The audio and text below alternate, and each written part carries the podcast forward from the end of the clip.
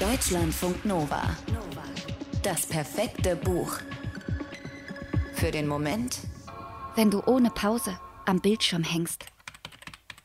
Das Gesicht wirkt eindeutig müde. Und das? Vielleicht erschrocken. Ja, ja. Hm, das irgendwie auch, aber anders erschrocken. Fast amüsiert? Okay. Zermürbt. Schuldbewusst? Wütend. Apathisch. Traurig. Glücklich. Interessiert. Geschafft. Tiff ist fertig mit dem Autop, bei dem sie die Gesichtsausdrücke von Menschen auf Fotos klassifizieren sollte. Jetzt fühlt sie sich wortleer, regelrecht ausgesaugt. Tiff weiß, dass sie es sich leichter machen könnte, wenn sie wie Nick weniger Wörter verwenden würde.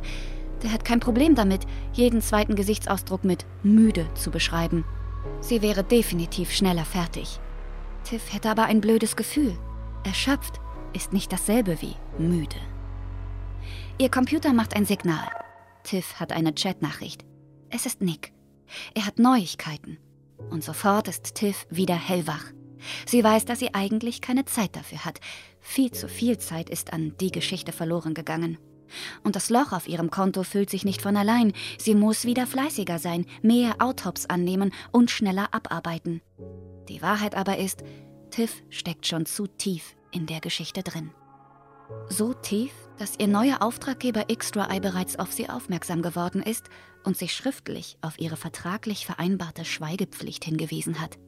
Sie wissen also was. Aber was genau? Ob sie wissen, dass Tiff Screenshots von dem bärtigen Mann und seinem Hund gemacht hat? Und wenn ja, was wird Extra Eye gegen sie unternehmen? Egal. Tiff öffnet den Chat. Tiff ist ein Automaton, also ein Mensch, der von Unternehmen beauftragt wird, digitale Foto- und Videoaufnahmen zu sichten, zu beschreiben oder zu bewerten. Früher ist die junge alleinerziehende Mutter dafür in ein Großraumbüro gefahren. Heute arbeitet sie nur noch von zu Hause aus. Sie hat zu viel Angst. Panikattacken und Albträume gehören seit ihrem letzten festen Job für eine große Social-Media-Plattform zu Tiffs Alltag. Damals hat sie schreckliche Bilder gesehen, ohne Vorwarnung, ohne Filter und ohne psychologische Betreuung. Als Automaton nimmt Tiff nur noch Aufträge an, sogenannte Autops, über die sie sich im Vorfeld informiert. In einem Forum, in dem sich Automatons aus der ganzen Welt vernetzen. Damit fühlt sich Tiff halbwegs sicher. Von ihr und ihrer digitalen Klickarbeit erzählt Berit Glanz neuer Roman Automaton. Als das Unternehmen Extra Eye in Tiffs Leben auftaucht, freut sie sich. Extra Eye scheint über eine Menge Geld zu verfügen. Die Aufträge kommen regelmäßig und sind verhältnismäßig gut bezahlt. Worum genau es geht, weiß Tiff am Anfang nicht. Ihre prekäre Situation erlaubt es ihr nicht wirklich, Extra Eye zu ignorieren. Obwohl sie Angst hat, es könnte sich um irgendwelche schlimmen Bilder handeln, so wie damals, bewirbt sie sich.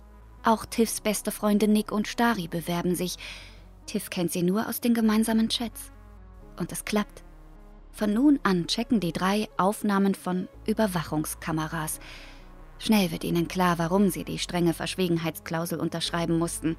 Extra Eye verkauft den Service eines KI-Überwachungssystems, aber anstatt einer künstlichen Intelligenz sitzen Menschen weltweit vor ihren Bildschirmen und starren stundenlang auf Regalreihen, Fabriktore und Büroflure. Manchmal passiert stundenlang absolut nichts. Eine Kamera aber zeigt den drei Freunden regelmäßig Aufnahmen von einem bärtigen Obdachlosen und seinem Hund. Nacht für Nacht machen es sich die beiden in einer windgeschützten Einfahrt bequem. Tiff rührt das sehr.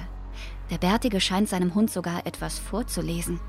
Tiff, Nick und Stari sind heimlich Fans von den beiden. Und dann, eines Tages, kommt der Mann nicht mehr und nur der Hund taucht auf. Und als dieser schließlich von einem anderen Mann brutal weggezerrt wird, weiß Tiff sofort, da ist was passiert.